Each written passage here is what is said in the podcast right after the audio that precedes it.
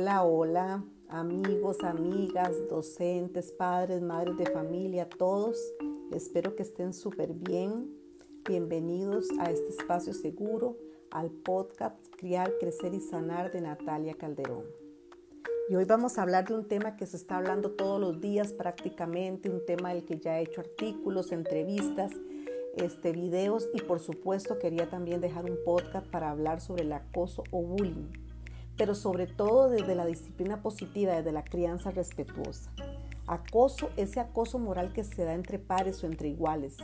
Se le conoce también como bullying, ¿verdad? Que es como un término extranjero. ¿Y qué es? Es como un conjunto de características o comportamientos hostiles de una persona hacia otra, abusando desgraciadamente de un poder, puede ser un poder real o ficticio. Y hay muchas agresiones directas o indirectas hay físicas, verbales, psicológicas, ahora está el ciberacoso, de exclusión, etc. Recordemos que sobre todo las características más fundamentales son abuso de poder del más fuerte al más débil, repetidos incidentes donde los niños o jóvenes siempre tienen dificultades con X o Y persona durante un tiempo determinado o un largo tiempo.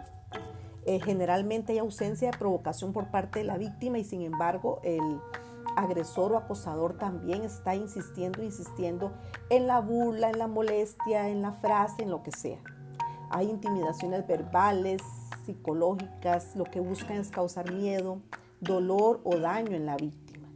Y por supuesto también pensar este, en la víctima y en el agresor, porque los dos de una forma u otra están sufriendo. ¿Y cómo es un niño, un joven acosado? Generalmente es alguien vulnerable, alguien más introvertido, con alguna característica física o académica, tal vez es muy sobresaliente o muy callado, lo que sea. El punto es que es víctima de el acoso de sus compañeros o de niños en la buceta o de lo que sea. Y los efectos son devastadores. Ya sabemos que incluso se llega hasta la autoeliminación. ¿Por qué? Porque la persona que se siente violentada, se siente desprotegida, aislada, humillada, insegura. ¿Y qué características podríamos notar nosotros en nuestros hijos? Que eso es muy importante. Generalmente presentan dificultades en la concentración, se viene un bajonazo en la parte del rendimiento escolar, ansiedad, depresión, hay situaciones de irritabilidad, dolores de cabeza, un malestar general, cansancio, a veces dificultades para dormir, pesadillas, insomnio, aislamiento, unos llegan como a aislarse. Aquí lo importante es estar en estado alerta constante. Muchos no quieren ir a clases ya ni juntarse con otros niños o empiezan a faltar por diferentes situaciones en forma recurrente. También muchos se sienten culpables de lo que les está pasando. Les da vergüenza a algunos hablar de los hechos y a veces lloran y lloran como una respuesta emocional extrema y no sabemos a qué, o ese miedo a estar solo. Hay también eh, síntomas que podemos notar como palpitaciones, nerviosismo y por supuesto, desgraciadamente, ideas e intentos de suicidio o llegar a la autoeliminación. La única forma de prevenirlo es empezando en casa, con un diálogo abierto, con mucho respeto, con mucho amor, y empezar a trabajar desde ya. Eso es fundamental. ¿Qué pueden hacer los docentes? Supervisar en los recreos, observar si hay alguna situación de intimidación, motivar con campañas para educar sobre qué es la intimidación, hablar con los estudiantes a solas, trabajar más en la conexión y escuchar a los padres cuando muestran preocupación sobre la conducta de uno u otro niño. Y sobre todo cualquier estrategia que esté afectando, buscar cómo reportar para ayudar a los dos a la víctima y al victimario, porque los dos tienen dificultades. En, cuanto a los estudiantes, pues lo ideal es que hablen con sus papás, con sus docentes y tratar de respetar a todos.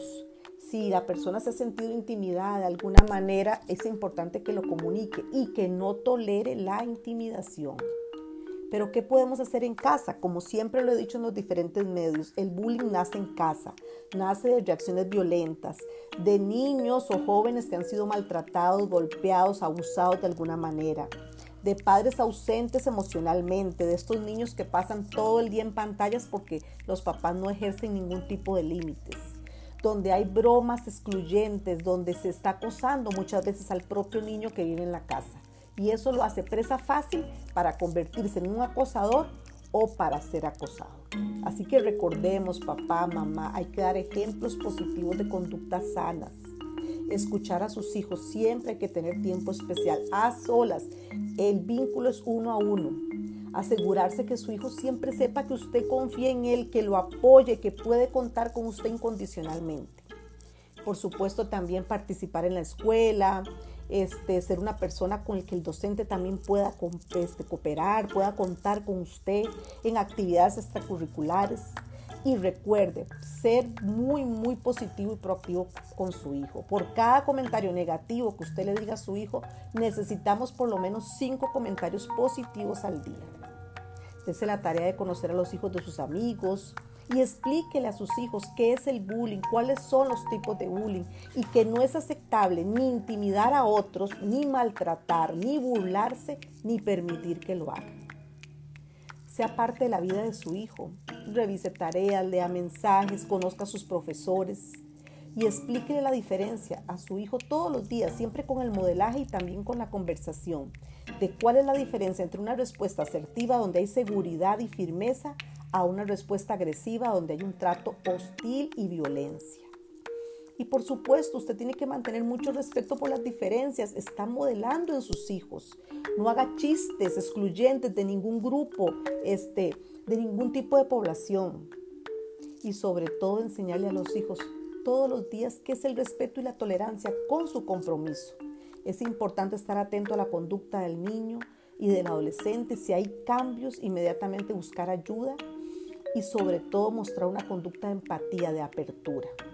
¿Qué no hacer? Nunca, nunca, jamás decirle golpéelo, empújelo, defiéndase. No. La paz inicia desde el vientre materno. El único camino es la paz. Si su hijo o su hija está siendo acosado, comuníquese con el docente, con el orientador, con el psicólogo, psicopedagogo. Investigue. Y es importante hacer como un registro anecdótico, como llevar un libro de todos los incidentes de la intimidación. Pero es al revés, si usted es el papá o la mamá del niño que acosa, dedique más tiempo a conocer a su hijo, no lo culpe, trabaje específicamente sobre lo que está sucediendo, déle seguimiento a la situación y hable sobre que la conducta de acoso no es aceptable en nuestra familia. Hay muchos mitos, por ejemplo, hay gente que dice que el acoso es una moda, eso no es cierto. Ay, pronto va a pasar, todos hemos sufrido lo mismo en la escuela. No se permite. Es que siempre se ha dado, eso nunca va a cambiar. No permita, no permita el acoso. Ay, no es para tanto, claro que es para tanto y más. Hay suicidios, hay asesinatos. Este tipo solo le pasa a los grandes, no, le pasa a niños pequeños también. Entonces es importante borrar todos esos mitos. O no se nota, claro que se nota. O a veces a los papás dicen, algo tuvo que hacer para que lo molestaran. No, eso es una idea muy peligrosa y hace que la persona agredida se sienta doblemente víctima porque se le considera culpable de esa situación. Así que recuerden que el niño joven que agrede a veces tampoco sabía que estaba agrediendo, a veces está repitiendo un patrón de un papá o una mamá agresiva de alguna manera o ausente.